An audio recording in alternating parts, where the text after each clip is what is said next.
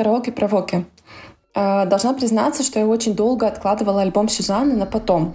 Причем вот даже когда я разобралась с каким-то завалом новых альбомов, которые вот там вышли э, в конце июля, то я как-то неохотно к нему приступала. Я думаю, что э, так как Сюзанну я до этого не слушала, по крайней мере как-то осознанно, у меня почему-то сложилось впечатление, что это альбом какой-то, ну что это такая дурацкая русская попса, какая-то очень популяризированная, но при этом попса, которая так вот, знаете, э, ушла недалеко от кальян рэпа. То есть, ну, в целом Сюзанна у меня в первую очередь ассоциировалась с Мальбеком, а Мальбек, ну, соответственно, с хип-хопом, там, рэпом и R&B. И как я сильно удивилась, когда включила этот альбом. То есть, когда я вообще ничего не ждала, и когда я услышала голос Сюзанны, что она вообще с ним вытворяет, насколько ее поп-музыка в целом вот отличается от того, что мы привыкли слышать, и сколько вот в ней действительно каких-то арт-элементов. Но еще более интересно здесь то, что ее тексты, которые вот, ну, поначалу казались мне каким-то таким абстрактным набором тегов, после нескольких прослушиваний и какого-то, не знаю, может, упора в контекст, они стали действительно очень понятными. И вот э, как раз-таки для этого, наверное, имеет смысл окунуться в личную биографию Сюзанны, если вы, как и я, толком о ней ничего не знали. Поэтому вот небольшая справка. Сюзанна родилась в России, ее отец родом из Йемена, э, что в целом как бы объясняет, почему у нее такая необычная внешность и имя, потому что я изначально была уверена, что она сама откуда-то с Кавказа. Но еще в детстве ее отец ушел из семьи, и она с матерью и сестрой переехала в Украину. И тут, кстати, можно подметить, что ее сестра — это тоже певица, Сабрина. У нее в том году был, по-моему, дебютный, не помню, не дебютный альбом. Ну, в общем, с ней Сюзанна приобщалась к музыке еще с какого-то подросткового возраста. Они вместе ходили, по-моему, в музыкалку, слушали вместе Нирвану, гранж какой-то. И вот в этом же возрасте стали проскакивать какие-то такие, скажем, э, не знаю, наклонности э, Сюзанны, да, к, к такому какому-то э, ребелству, какому-то... Она была таким ребенком-противником, который идет против всех, да, экспериментирует как-то со внешностью и, конечно, поет. И тут, наверное, надо признать, что у Сюзанны был хороший учитель в лице ее сестры, которая потом попала на украинский X-Factor. Ну и, соответственно, смотивировала Сюзанну тоже вот начать заниматься всей этой сольной карьерой. И, ну, Сюзанна довольно скоро в этом во всем преуспела. То есть, по сути, точка отсчета вот э, ее всеобщей какой-то известности можно считать момент, когда она выступила тоже на украинском X-Factor, она пела песню Beyoncé Halo. И даже вот, ну, несмотря на то, что она впоследствии в конкурсе уже не прошла, она как-то вот завязалась во всей этой сфере и начала участвовать еще там, была и в «Минуте славы», и в каком-то шоу на России. В общем, она поработала с какими-то отечественными звездами, там как-то пыталась продвинуться, я помню, с Еленой Темниковой, но самую такую большую популярность Сюзанна все-таки получила благодаря Мальбеку. То есть в 2016 году они начали вместе как-то сотрудничать, у них э, завязался роман, позже брак. Они записали пару эпишек и выпустили совместный альбом. Альбом получил название «Новое искусство», он вышел в 2017 и в буквальном смысле как-то просто взорвался. То есть он разошелся по российским чартам, музыканты сами там снимали клипы, и как-то вот э, на фоне всего этого внезапно Сюзанна стала не просто каким-то коллаборатором своего мужа, а именно показала свой потенциал как большой артистки. И в этом же году, кстати, вот у нее вышел ее сольник с названием «Та самая». То есть он звучал как очень такой хороший smart-поп, но не уверена, что его тогда сильно заметили. И я веду всю эту тему к тому, что отношения у Мальбека и Сюзанны в целом были очень эмоционально как бы насыщены. То есть в итоге даже после того, как Сюзанна родила, и в целом все оказалось, наверное, в таком медиальном поле очень хорошо, их брак распался. Там была довольно такая трагическая история, то есть э, избиения, о которых она говорила со сцены, это были какие-то конфликты, страсти, и у них в целом, наверное, было разное мировоззрение, и вот в этом во всем я вижу отсылку на то, почему вот новый альбом Сюзанны «Караоке-провоки», я не совсем уверена в том, как правильно э, читать транслитерацию, но буду читать «Караоке-провоки». В общем, в том, что он получился таким, каким есть. То есть тут надо сделать, наверное, небольшую ремарку, что в том году у Сюзанны тоже был альбом. Альбом назывался «Мегалит». Это был такой очень разноплановый релиз, где Сюзанна там, она играла и на гуслях, и на синтезаторах, и на барабанах, бас-гитаре. В общем, альбом был очень разноплановый, насыщенный, и он был в то же время такой хорошей подоплекой, потому что в нем альбом она как раз показала, что, во-первых, как бы в ее музыке вокал очень хорошо сочетается с такой этникой, да, с какой-то этнической музыкой, может быть. А во-вторых, что она вот как, не знаю, какой-то э, музыкальный хамелеон умеет перевоплощаться, то есть что она не просто половинка дуэта, который делает такой, э, не знаю, скажем, трагический танцевальный поп, а что у нее есть потенциал к импровизации, то есть э, к, ну, потенциал к экспериментам, к такому, не знаю, перепрыгиванию из жанра в жанр и там от какого-то новейва там джаза, не знаю, до андеграундной электроники. В общем, одним словом, ее прошлогодний альбом это просто было синоним к творческой свободе. Но что касается караоке-провоки, здесь как бы подобных экспериментов уже меньше. И музыка Сюзанны как бы больше приближена тому, как звучал ее первый сольный релиз. То есть это такая получилась как бы смесь из первых двух альбомов, в котором как бы есть и поп-музыка, и арт. И мне кажется, что вот ну, за это именно отвечает тот факт, что Сюзанна сотрудничала с двумя людьми. То есть э, ее альбом продюсировало двое. Первый э, человек это Юрий Усачев, который известен по группе «Гости из будущего», и Никита Каменский, московский продюсер, который как бы пользуется и цифровой техникой, и аналоговым оборудованием. И поэтому у него в музыке такое вроде как и свежее какое-то звучание современное, да, но в то же время очень аутентичная такая музыка получается со своей какой-то атмосферой. Но как бы то ни было, караоке-проводки он в первую очередь привлекает именно голосом Сюзанны. То есть однозначно, даже тем, кто всегда предпочитает инструментальную часть вокалу, именно этот релиз может понравиться тем, что Сюзанна вот, она руководит своим голосом как настоящим инструментом. Он очень гибкий, он очень проворный, такой андрогинный голос, который вот буквально способен спускаться в какие-то супер низкие октавы и создавать такую очень мрачную обстановку. То есть это вот буквально уже слышно с первой песни. Но в то же время ее альбом переполнен такой этникой, да, вот, которую я уже упоминала. В нем много чего-то такого фолкового, я бы сказала, но не в плане песен под, э, не знаю, акустическую гитару, а в плане какой-то вот такой народной музыки. И тут тоже как бы я должна подметить, что мы привыкли, да, что народная музыка, она в каком-то роде эстрадная. А эта музыка, она как раз-таки тяготеет к инди. То есть качественное какое-то инди, которое при этом наполнено хуками и вот э, захватывает в себе какие-то элементы поп-музыки, да, какие-то запоминающиеся части. Ну а что касается текстов, вот э, тут наступает моя любимая часть, потому что если слушать этот альбом фоном или, по крайней мере, слушать, но не прислушиваться к словам, то можно самые ключевые части как раз пропустить.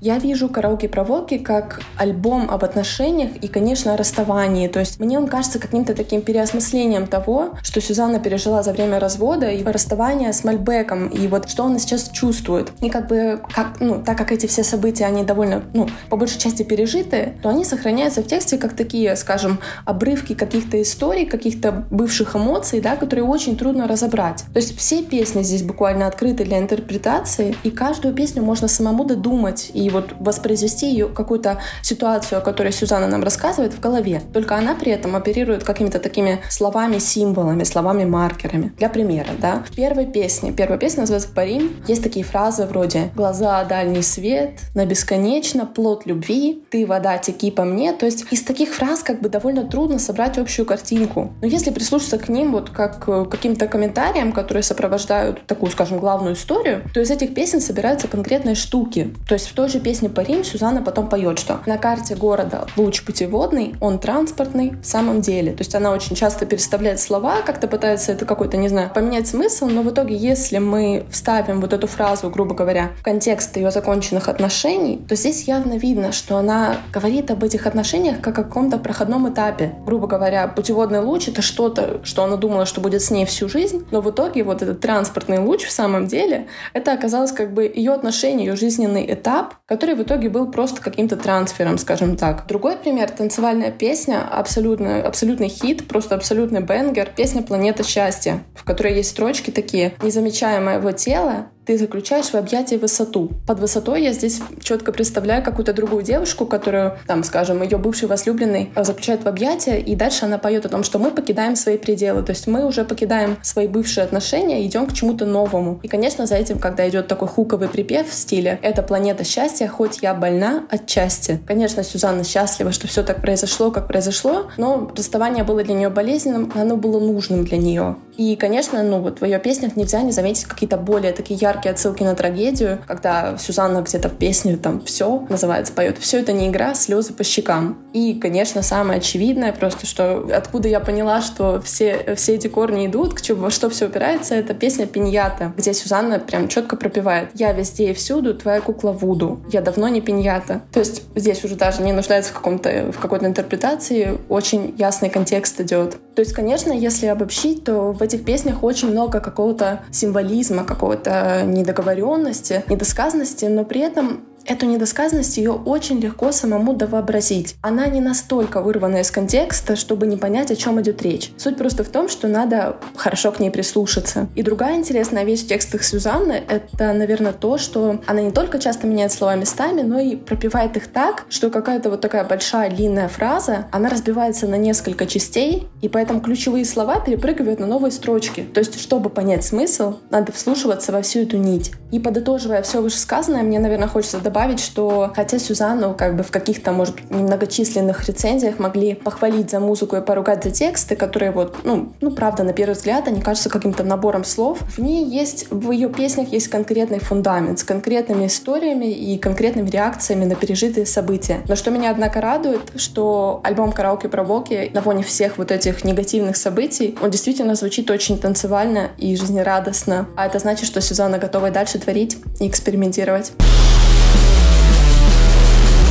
Ну, конечно же, я, как главная фанатка Cruel в коллективе дружелюбных вибраций, не могла пройти мимо дебютного альбома Хорси, который называется Debonair. Я как-то уже упоминала, что не люблю говорить про дебютники, просто потому что не хватает контекста для анализа. Но у Debonair контекст как раз есть. Причем даже не творчество Cruel, хотя группа тесно с ним связана. В Хорси на басу играет Джек Маршалл, собственно, брат Cruel. Ударник Джордж Бейс работал с Арчи Маршаллом в живом составе Cruel, а вокалист и гитарист Джейкоб Рид и вовсе был упомянут в интро к песне Rock Bottom, которая вышла за год до релиза Six Feet Beneath the Moon. Но если мы говорим именно о музыке, а не о тесноте тусовки, King Cruel тут ни при чем. Все гораздо интереснее и, как говорится, there's a lot to unpack. Во-первых, это, как бы я не ненавидела этот термин, но Brexit Core. Это скорее интуитивное. Помню, мои первые ассоциации с дебютником Хорси было что-то вроде «это как Black Midi, только весело, буквально White Midi». Но смысл в этом есть. Еще в позапрошлом году в подкасте про Марка Ланигана я изложила свое видение современного музыкального процесса, который как бы разделился на два вектора. Первый — максимально максимальное упрощение и удешевление производства. Весь этот копеечный рэп SoundCloud, короче. Второй — это усложнение производства, вложение огромного объема ресурсов и ориентация на консервативные представления о качестве музыки. И все эти Black Midi, Black Country New Road и другие группы этой волны мне кажутся доведением второй тенденции до абсурда. Это сложность ради сложности. В том числе это неоправданный перегруз деталями, раздувание групп до масштабов оркестра, которые ничего не добавляют изначальному материалу, и отказ от связанного сонграйтинга в пользу более сложных многочастных структур, что опять же не всегда имеет смысл. Я не говорю, что сложная музыка это плохо, но все эти брекзит-корщики производят впечатление выпускников консерватории на экзамене, будто единственная цель существования этой сцены и этой музыки смотри, что я умею, поставь мне пятерку. Но при чем тут Хорси? По сути, их ближайший аналог в брекзит-коре это группа Squid. Во-первых, Squid больше ориентированы на песни. Во-вторых, и Squid, и Хорси много внимания уделяют текстам и хотят рассказывать истории. Наконец, фронтмены обеих групп мне видятся скорее поющими актерами, чем певцами. Ну и есть еще один момент, который объединяет Хорси с их коллегами по этой сцене. Это звук. Брекзит-кор из-за обилия деталей сведен очень чисто и сухо, чтобы музыка не превратилась в шум. При этом в среднем диапазоне частот столько всего происходит, и он настолько какой-то, не знаю, подробный, что лично я воспринимаю эту музыку скорее как раздражающий фактор. Что-то на уровне соседа с перфоратором. Хорси звучат чуть мягче, чем те же Black Country New Road, но их звук тоже кажется дорогим чисто с технической точки зрения. Как будто главной целью на постпродакшене было именно сделать так, чтобы было четко слышно все партии. Второй элемент контекста — это лондонский лейбл Untitled Rex, на который попал Debonair. На эту мысль меня натолкнула Лера из канала «Канал», за что ей огромное спасибо, потому что я, в принципе, на лейблы обращаю внимание крайне редко, так как не шарю. Но в случае с Debonair это важно. Стоит обратить внимание на два релиза. Во-первых, это альбом The Valley группы Famous, который был бы вполне обычным постпанк, брекзит, кор, черт знает что альбомом, если бы не очень эмоциональный и будто подчеркнуто неправильный вокал. И в этом их ключевое сходство с Хорси. Во-вторых, это альбом Винтерайса Джерскина Фендрика Хендрикса, в котором сочетаются гиперпоп, IDM, саундтрековые оркестровки и вокал, который будто требует гитарной музыки в духе тех же Squid. И именно после Винтерайса я поняла, про что примерно этот лейбл. Про театральный пафос и эклектику на уровне стилей и жанров, которая даже может принимать формат коллажа. И дебютный альбом Хорси как раз про это. Раскроем подробнее. Но на самом деле эта эклектика отчасти навредила Debonair. А дело вот в чем. Мне кажется, Хорси зря пытаются быть типа тяжелой группы и играть типа тяжелую музыку. Их настоящий интерес чувствуется в первой же композиции альбома Cup, из-за которой у меня возникла ассоциация с Black Midi. На самом деле от математики там только почти раздражающая ритмическая нестабильность, острые синкопированные аккорды в куплете, партия ударных, у которой будто нет точки опоры, и сложное взаимодействие вокальной мелодии с аккомпанементом. Но если перебороть изначальное раздражение, вызванное вечно скачущим ритмом, первое, на что ты обратишь внимание, это ретро-джазовая гармоническая последовательность. Настолько стандартная, простите, no pun intended, что это и смешно, и вызывает какое-то бесконечное умиление. Следы той же стилистики слышны в вокальной партии. И это не просто старенький джаз, это мюзиклы. При этом мюзикловость Debonair до меня дошла поздно, потому что Хорси будто сами отчаянно ее скрывают, отвлекая внимание слушателя с помощью экстрим-вокала и дисторшена. Один из примеров того, как им это на самом деле мешает, это двухчастная композиция Worf. Первая часть — это длинное вступление, сыгранное на одном синтезаторе. В нем есть довольно заезженный мелодический ход, который много где встречается. В стандартах, в советской эстраде и даже в шансоне. Во второй части эта же мелодия повторяется после припева, но уже с более плотным аккомпанементом и сыгранная на гитаре.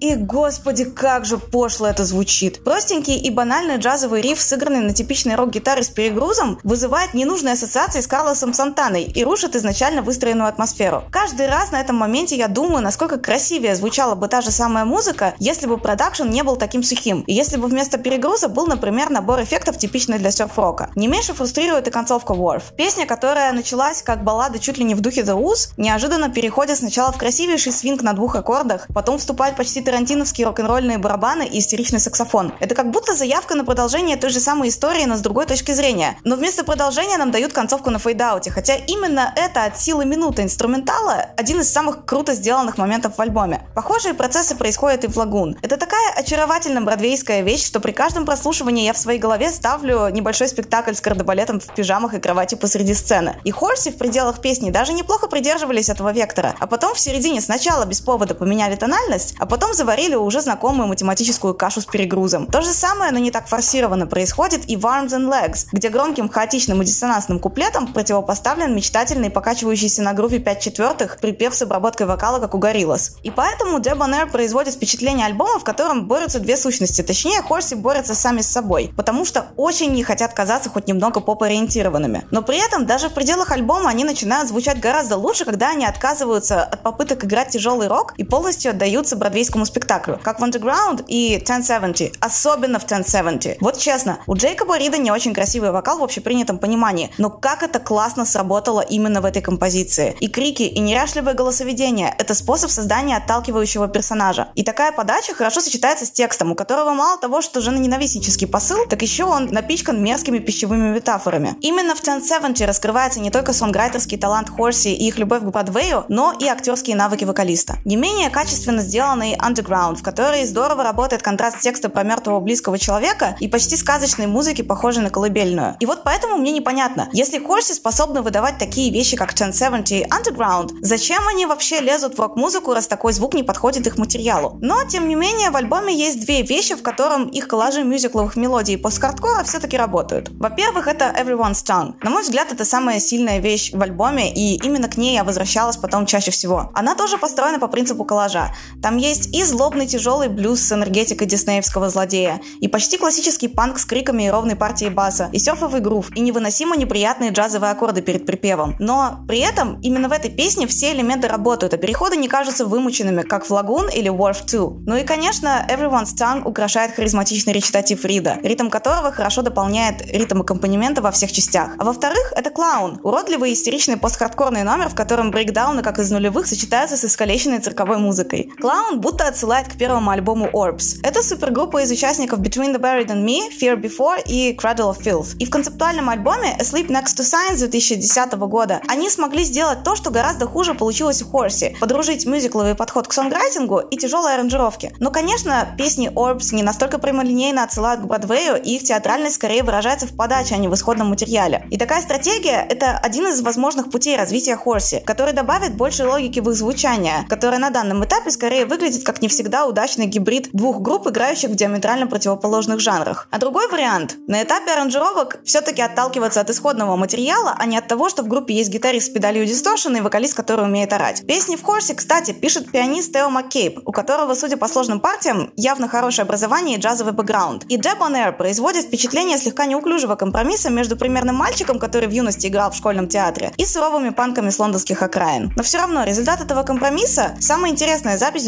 2021 года на настоящий момент. При этом Debonair действительно какой-то несобранный. Ему не хватает логики в пределах отдельных песен и альбома в целом, и, возможно, ему не хватает более явного сквозного нарратива, как в текстах, так и в музыке. И я надеюсь, что к следующей записи Хорси решат свои конфликты на тему, что играть, и выдадут что-то еще круче, чем Debonair, лишь бы пианиста не выгнали.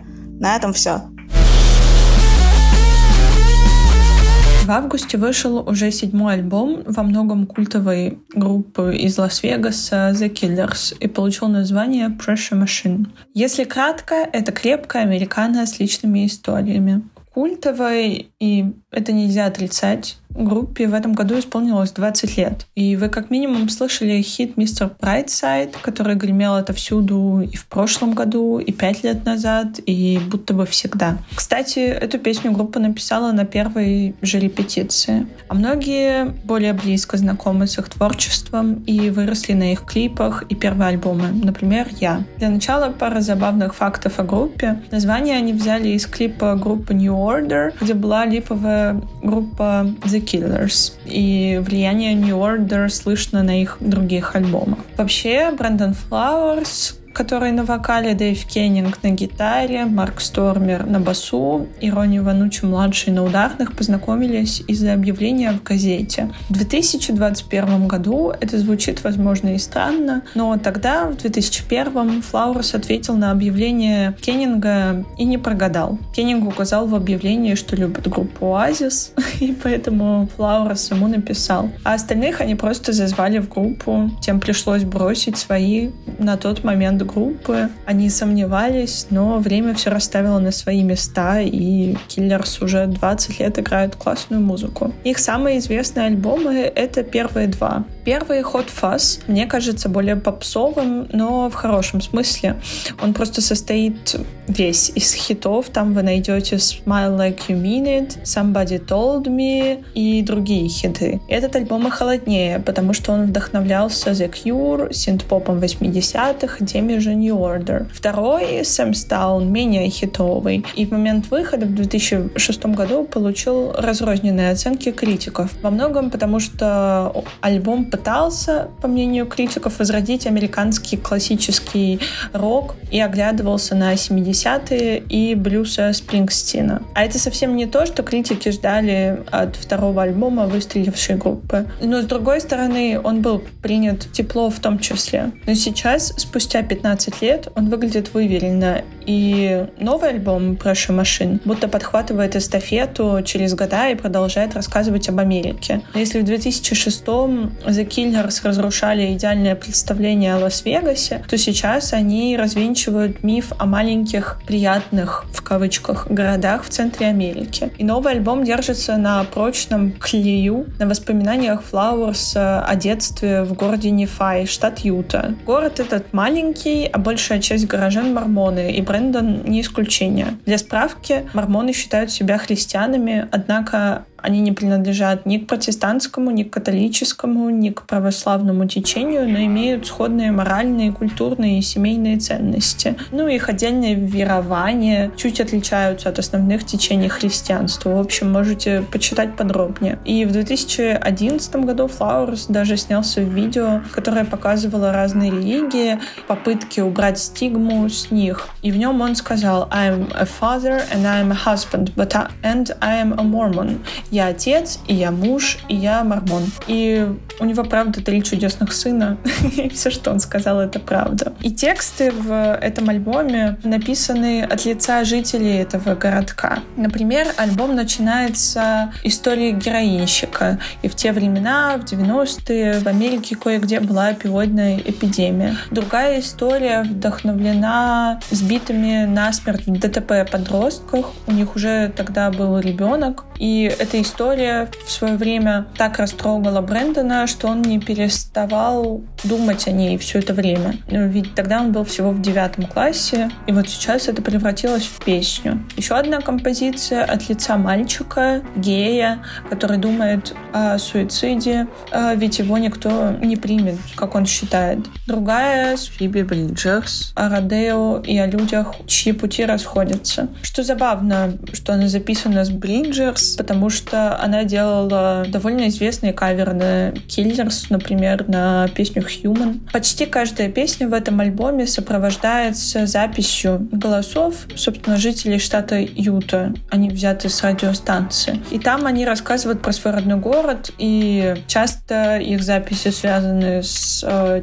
текстом песни, который будет дальше. По-моему, записи вырезали из версии на виниле, и зря. Мне кажется, так потеряли очень важную часть э, так называемого сторителлинга истории альбома. Сам Брэндон э, в одном из интервью вспоминает, как подростком хотел поскорее уехать из города, который в буквальном смысле затягивал его в трясину. Однако в текстах нет э, ни осуждения жителей, ни какой-то надменности Брэндона, ведь он все-таки стал знаменитым, и вообще это The Killers самая известная группа из э, Невады, из вообще тех краев. А я думаю, это потому, что Брэндон понимает, почему жизнь в таких городках сложилась так, не иначе, и сочувствует людям. Музыкально альбом лучше всего описывают такие теги, как американо, фолк-рок и хардленд-рок. В общем, если бы Спрингстину было бы сейчас 40, и в детстве он слушал Азис, U2 и Cure, и влияние этих исполнителей слышно, но скорее на предыдущих альбомах. А вот со Спрингстином группа записала трек незадолго до выхода альбома, что я думаю очень круто. Ну, представьте, что вы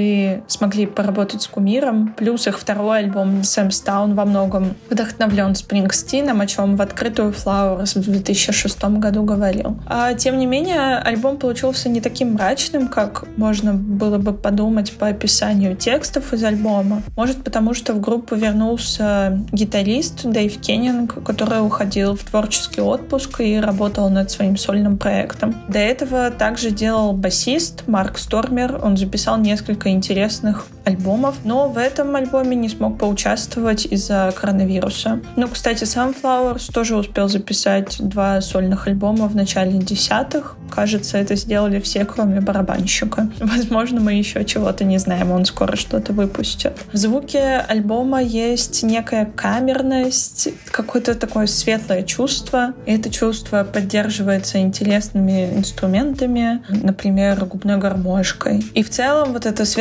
чувство можно описать, вот как вы возвращаетесь в родной город после нескольких лет отсутствия. И, например, вряд ли город сильно стал лучше, но вот чувство такое есть.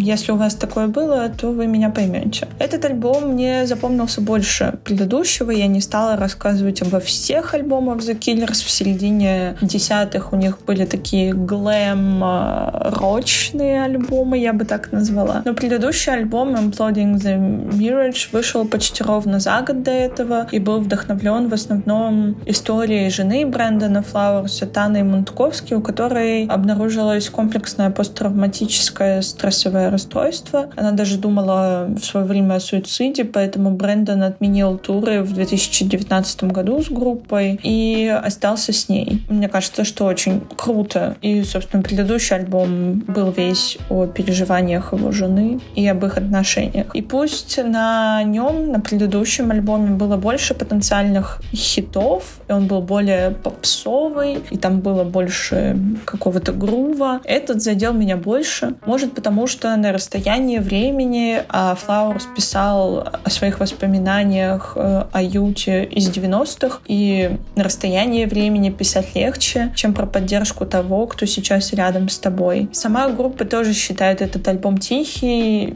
и в одном из интервью они говорили, что вряд ли будут играть много песен из него на концертах. Но, по-моему, это смелый шаг записать абсолютно не поп-альбом, а то очень поп-группа. Мое уважение Killers. Хочу рассказать вам об альбоме, который в этом году прошел, на мой взгляд, довольно незамеченным. Это довольно внезапный альбом. Это седьмая студийная пластинка американского исполнителя по имени Роб Зомби. Роб Зомби, наверное, для многих является прежде всего режиссером фильмов. Действительно, он уже довольно давно снимает э, всевозможные хоррор-картины, которые пользуются определенным успехом среди публики.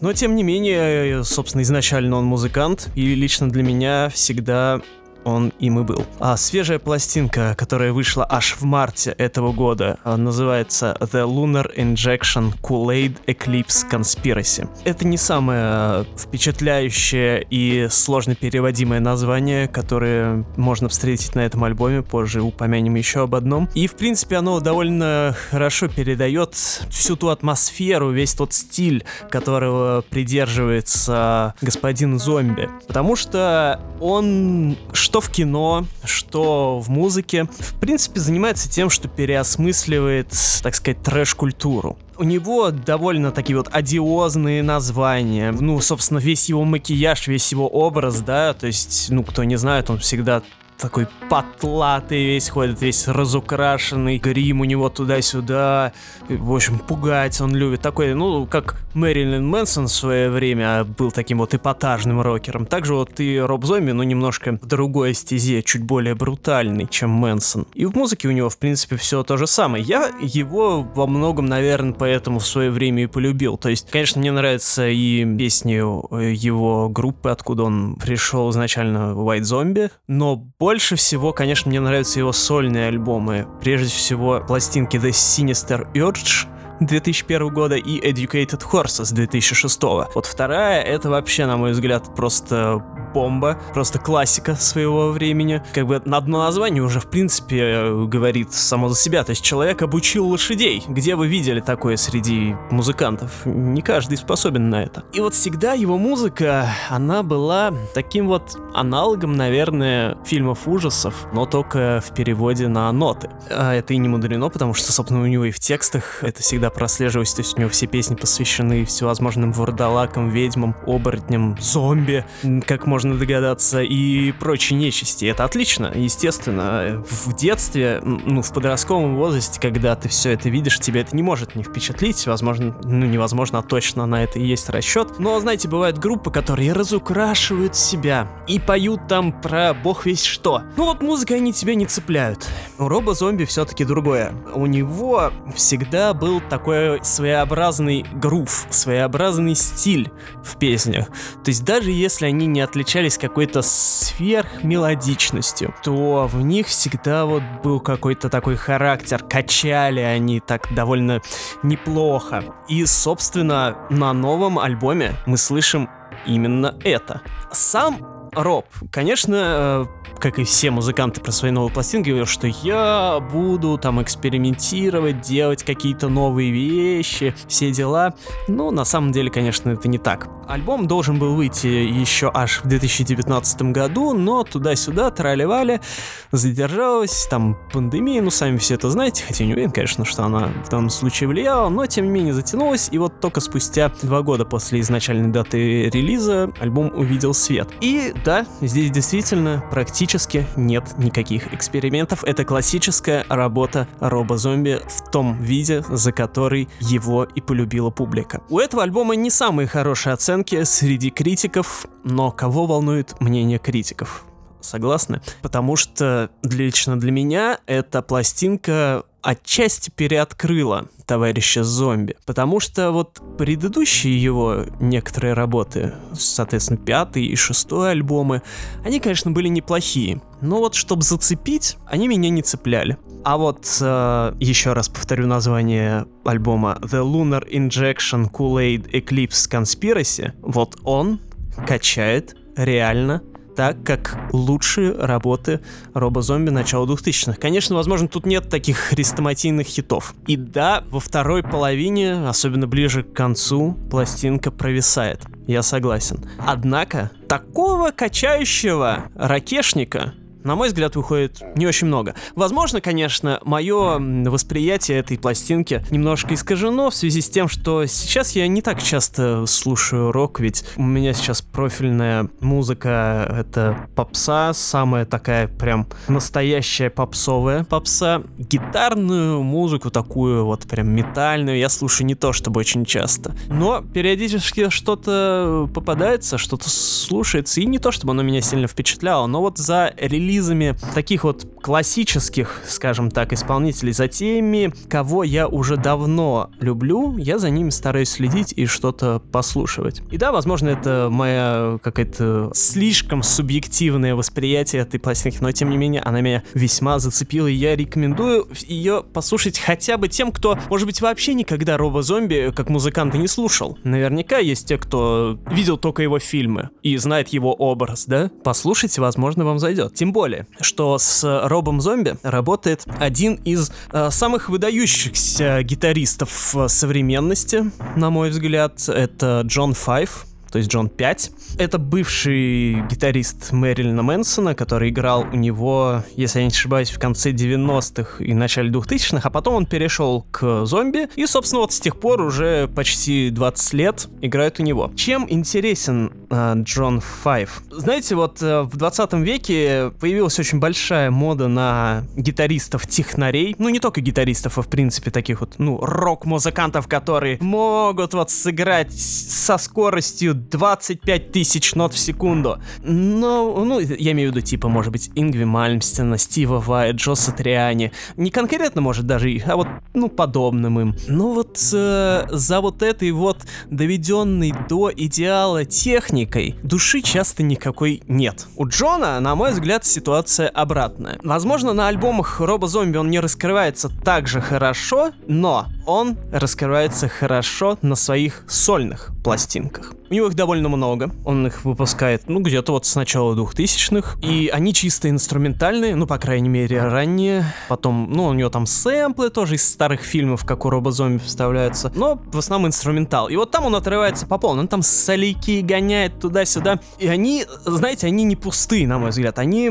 очень мелодичные, интересные, там приятно последить, куда что зайдет. Единственное, конечно, минус это в том, что у него все-таки не до конца вот хватает мелодического таланта, чтобы все время сочинять что-то разнообразное. Потому что надо признать, что если вот ты послушаешь один его альбом сольный, охренеть, бомба. Второй послушаешь, блин, так же круто. Отлично. Третий послушаешь. А я это уже слышал, а можно что-нибудь другое? И у него вот это вот все из альбома в альбом в принципе повторяется. Классно, но в целом одно и то же. И он еще очень любит э, повторять, чередовать песни сначала тяжеляк такой, ха, ракешник, да, вперед! А потом, знаете, такой акустическое кантри. Убыстренное, такое сверхтехничное, веселое но кантри, да. То есть вот, он постоянно вот чередует акустические и тяжелые песни. И вот как раз на новом альбоме Роба Зомби тоже есть этот момент. А, например, там есть песня, к слову, о диких названиях, там есть песня «Каннибалы 18 века», «Легко возбудимые морлоки» и «Билет в одну дорогу на поезд «Призрак». Отлично, уже впечатляет, согласны? И вот там как раз а, отчасти Джон Файв себя раскрывает как раз вот с этой его любимой акустической кантри стороны. Вот, и, конечно, у Роба Зомби, на мой взгляд, его талант немножко теряется, потому что у Зомби не так много соляков, где э, Джон может раскрыться как гитарист. Потому что все-таки, ну, Зомби постоянно там поет туда-сюда, а если соляки есть, то они не очень длинные. Но оно и понятно, как бы сейчас соляки, в принципе, меньше гораздо гораздо роль играет в музыке, чем когда-то там. Поэтому и понятно, что у Робо Зомби их не так много, можно понять. Но, конечно, немножко обидно, что Джон Файв с его отличной техникой у зомби превращается немножко, знаете, такого ритм-гитариста, а не в соло-гитариста. А все-таки Джон, он соло-гитарист прежде всего, на мой взгляд стоит слушать именно вот по двум этим моментам. что послушать в очередной раз уникальный в некоторой степени стиль робо-зомби музыкальный общий с его с всей этой вот эстетикой макабрической вот это все с этими странными названиями. Обязательно обращайте внимание на названия треков и на тексты тоже если вам это интересно. И а, со стороны гитариста Джона Файва потому что по-моему он особо больше нигде и не светится. Может я ошибаюсь потому что я не следил пристально. Эта музыка она как хоррор. Знаете не какой-то вот эстети высокоэстетичный как сейчас принято. Сейчас а, фильмах ужасов э, принято, новая мода, э, принято снимать такие, знаете, тонкие хорроры. Типа, знаете, солнцестояние какого-нибудь, да? Где вроде как ничего страшного, но тебе показывают атмосферу и при этом еще какое-то социальное высказывание хотят передать через этот фильм. Нет! Роб Зомби предлагает абсолютно другой тип ужасов. Это мясо, это ад, это разрывы, это кровь. Люди идут бороться с нечистью. Нечисть их убивает. Они воскрешают себя с помощью заклинания из 18 века. Потом каннибалы приходят и э, вызывают подводного монстра-гиганта, который с помощью энергии солнца убивает всех зомби на планете. Но в конце, когда все хорошо, последний из, из из песка на пляже прорывается рука. Сиквел в 2029 году. Ждите. Также вы можете ждать и следующий альбом Роба Зомби. Скорее всего, он не будет сильно отличаться от предыдущего, но а зачем, чтобы он отличался? Это регулярное развлечение. Вы же не будете слушать такие альбомы каждый день, наверное. Да и каждый месяц тоже. А раз в пару лет, пару раз послушать, прогнать, помеситься немножко, попугаться.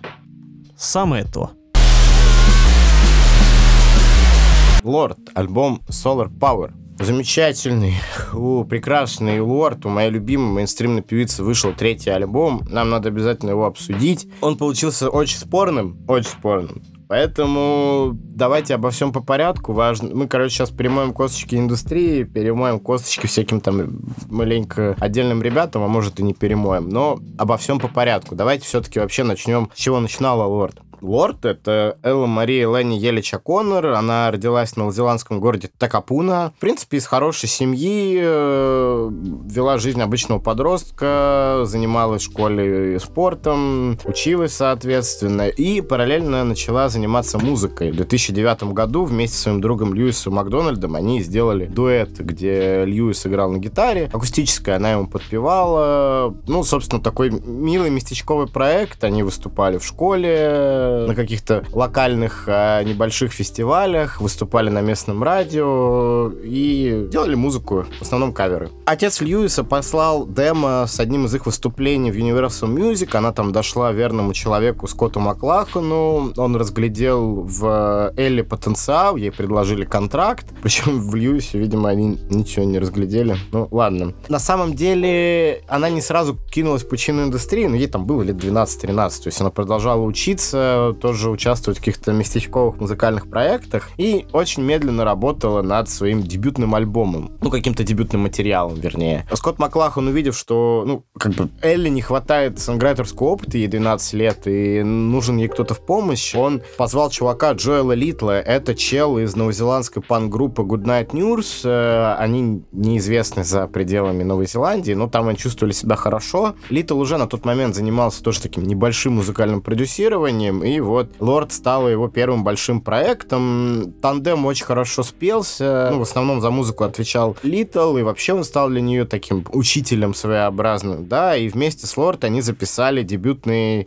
The Love Club EP, который вышел в ноябре 2012 года. Причем вышел он на SoundCloud, вот лейбл втихую туда подсунул, типа, ну, такой вот красивенький, такой инди-релиз тут у нас вот. Стал набирать хорошие цифры там, и в, в марте 2013 года они решили выпустить его в коммерческом виде, что, естественно, имело оглушительный успех, потому что что было на The Love Club? Правильно, Роялс. Роялс э, сначала получил популярность на родине, потом стал захватывать вот, соседние какие-то материки, а потом уже весь мир. Конечно, Роялс это прям песня 2013 года, они говорили все. Окончательно воцарил Лорд, конечно, ее дебютник Pure Heroin, который вышел осенью 2013 года. Электропоп в перемешку с новым лиричным на тот момент там R&B, ну вы понимаете, о чем да, э, да, вот это новая откровенность и так далее. В нем и такое идеальное сочетание кустарности, большой студийности, попсовости, прям с хуками, и при этом такого инди-подхода, да, когда ты там, типа, ну, я что-то накалякал там себе в GarageBand е. Вот, при этом много такого милого минимализма. Переслушайте сейчас Royals, там буквально щелчки, небольшой бит, и все держится на вокале именно Лорд. Сразу нужно сказать, что вообще вся история Эллы и вся история Лорд, вообще вся вот по сегодня сегодняшний день, по крайней мере, это, конечно, пример работы здоровой музыкальной индустрии, да, потому что, ну, вот той истории, по крайней мере, которая вот, вот сейчас есть, которую вот рассказал, да, видно, что вот э, как на, не давили на эту бедную девочку, не заставляли там ее в студии ночевать, писать новый альбом, отрабатывать контракт, да, все вышло органично, а в итоге довольны толстосумы, доволен лейбл, доволен лорд и доволен Джоэл Литл, который после этого сразу стал большим чуваком в индустрии, сейчас чувствует себя очень хорошо. Почему еще пример работы здоровой индустрии, потому что, ну, Лорд, в принципе, стала таким героем новой поп-музыки, да, вот там проводите параллель, например, с Бритни Спирс, то есть Лорд никто не сексуализировал, ее не заставляли как-то обнажаться. Эта песня действительно похожа на песни, ну, подростка, то есть это мог написать подросток, ну, такой умненький, который выстебывает весь этот материальный там мир и так далее, какими-то его, ну, в частности, поп-музыку с какими-то ее вот этими штампами, с дорогими тачками и стремление к такому luxury постоянно постоянному. Более того, опять же, Лор дали 4 года для работы над вторым альбомом. Это большой срок для вот такой классической музыкальной индустрии в плохом ее варианте. Но вот она спокойно себе работала и параллельно выступала. Мелодрама вышла в 2017 году, офигенный альбом, я уже рассказывал о нем в одном из подкастов. Это идеальный такой рамочно-золотой мейнстримный альбом, в нем отлично сочетается и электропоп, и какой-то такой, знаете, хип-хоп вайб, при этом много классных, действительно крутых баллад. У него отличная динамика, он работает прям буквально от корки до корки, нигде не проседает, и в нем остался вот этот вайп большой студии и вайп при этом какой-то домашний такой записи, сделанный, опять же, вот таким инди-артистом типа Граймс. Мелодрама стала любовью критикам и хитовым альбомом, да, но работала, кстати, Лорд там не только с Джоэлом Литлом, он там буквально чуть-чуть совсем поучаствовал. Основным автором выступил Джек Антонов. Этого слона в комнате мы оставить не можем, да? Мы обязательно о нем поговорим, потому что, ну, ну кто-то же знает э, Джек Антонов, э, понимает, о чем речь идет. Джек Антонов — это сейчас очень большой музыкальный продюсер, более того, он выступает даже соавтором большинства песен на альбомах музыкантов, с которыми работает. Ну, давайте о нем поговорим, это правда важно, потому что вот в третьем альбоме Lord Solar Power он тоже выступил со э, соавтором этих песен. Джек Антонов прославился как участник группы Fun, она была популярна в начале десятых, у них был хит Via Young, может, помните такой. Они достаточно быстро распались, вот прям буквально на пике популярности. Джек Антонов начал заниматься музыкальным продюсированием, он уже немножко этим занимался там параллельно, но вот большим трамплином стало участие в работе над альбомом Taylor Swift 1989, он там три, по-моему, композиции для нее подготовил. И э, постепенно вот он закреплялся в индустрии, а его роль влияния вот в альбомах музыкантов, над которыми он работал, она только росла. То есть, ну вот опять же, вплоть до роли соавтора. Вторым таким трамплином стала, конечно, работа над успешной вот мелодрамой Лорд. Параллельно э, он писал вместе с Сент Винсент ее Mass Seduction и вот так и так далее, да. Антонов на самом деле был очень разнообразным продюсером, может, без какого-то конкретного стиля, но, очевидно, таким чуваком, с которым музыкантом, а в основном женщинам музыкантом, он в основном женщинами музыкантами работает в большинстве своем, очень комфортно работать. Да, то в 2019 он, ну, у него появился какой-то, знаете, такой золотой золотой подход, который он использует до сих пор. В 2019 он работал с Норман Факин Роквелл, Лана Дель Рей, после которой вот у Ланы Дель Рей новый виток популярности, потому что почему? Ну, я сейчас очень грубо скажу, возможно, обижу кого-то, и это очень условно, да, мы, мы натягиваем сейчас очень многие вещи. Он говорит такой, а давай мы попробуем сделать там из тебя не Мадонну, а Джонни Митчелл, понимаете? Ну, короче, вот подавать тебя как санграйтера такого, подавать тебя как поэтессу, да, давай это будет такой альбом. И, соответственно, подход Джека Антонов, это много 70-нического рока такого, фолка, э, текстоцентричность такая, иногда в ущерб, кстати, альбому. Бесхуковость часто, правда, то есть, ну, подумайте, подумайте об этом. И, в принципе, такая иногда неоформленность некая песен, то есть э, у них появляется такой вайп импровизации иногда небольшой. 2020-2021 был, конечно, прям годом правления Антонова, потому что, ну, это Свифт, э, ее фолклор и Evermore. Вспомните вот эти лесные все приколы фолковые, да. Сент Винсент, Дэдис Хоум, Клэра, он эту девочку прям в такой красивый-красивый звук 70-нический засунул. И эта девочка, она там совершенно потерялась. Ну, ну, понимаете, о чем я, да? И вот сейчас как раз выходит, ну вот, Solar Power,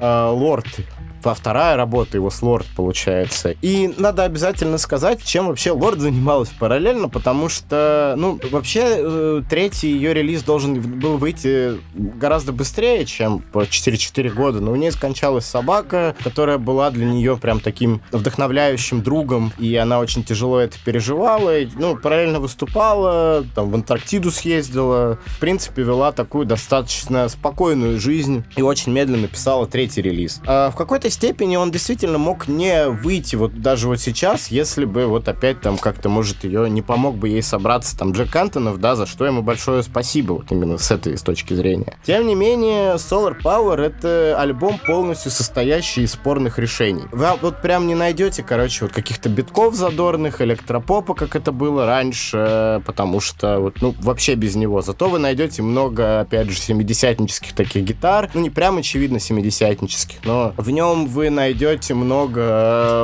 лорд под гитару, очень яркую, очень иногда моментами сочную прям гитару, но все равно расплывчатую и ну, не акцентированную, не акцентированную, назовем ее так. Сама лорд на этом альбоме просто молодец. Я считаю, что это самый вольно дышащий какой-то ее такой альбом, где она не то что раскрывается как вокалистка, скорее свободнее, чем раньше, там, излагает какие-то свои мысли. В момент, когда она не поет, она там как-то мило хихикает, переходит вот на речь, да, там какие-то такие интонации разговорные, близкие вот к какому, ну, хип-хопу даже, но это не хип-хопная, конечно, форма. Мне немножко напомнило Лили Аллен, хотя, ну, чисто вот ассоциативно, это не очень все похоже. Тут действительно в первой половине, как минимум, и немножко вот во второй половине альбома хорошие тексты. Лорд э, не то, что она там прям гениальный сонграйтер, да, гениальный автор, но она говорит, о, ну, говорит, и, блин, спасибо большое, вот очень понятным языком, абсолютно понятным, то есть вот мы с ней там сверстники, вот, ну, как бы то, что она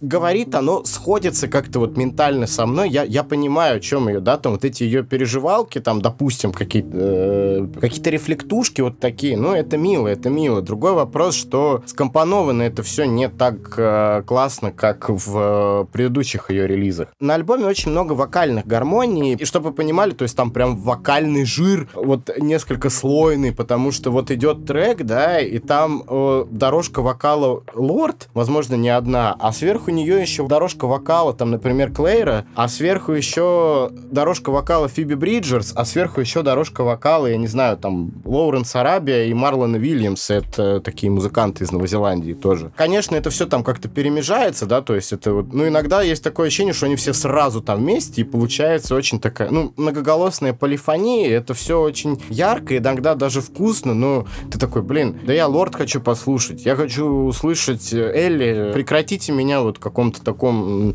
хоре забивать. Это мешает иногда, а иногда работает. Лучший трек альбома, определенный, самый великий и одна из лучших песен Лорд, это Fallen Fruit, где и, антоновский подход работает как надо, то есть вот когда он постоянно хочет, я не знаю, там, умудрить э, музыкантов, с которыми работает, да. Fallen Fruit — блестящая песня, там блестящая гитара, абсолютно классно поет Лорд, там замечательный текст, там вот идеальная динамика, под конец там еще такие синточки появляются. Тинь-тинь-тинь. Вот, ну, прям моя любовь. Fallen Fruit я готов прислушивать бесконечно. Solar Power, которая выходила лид-синглом, легкая такая пляжная песенка, да, гитарная. Она не работала как лид-сингл, но хорошо ложится на альбом. Песню, которая тоже, я так понимаю, единственная очень многим понравилась, это Mood Ring, предпоследняя на пластинке. Она сделана прям... И вот это вот то, как надо адаптировать музыку нулевых, тут это работает. Тут это работает. Мне прям очень сильно зашло. Вот прям под музыку нулевых это все сделано. Хорошо. И отличная закрывашка Oceanic Feeling. За Oceanic Feeling можно очень многое простить.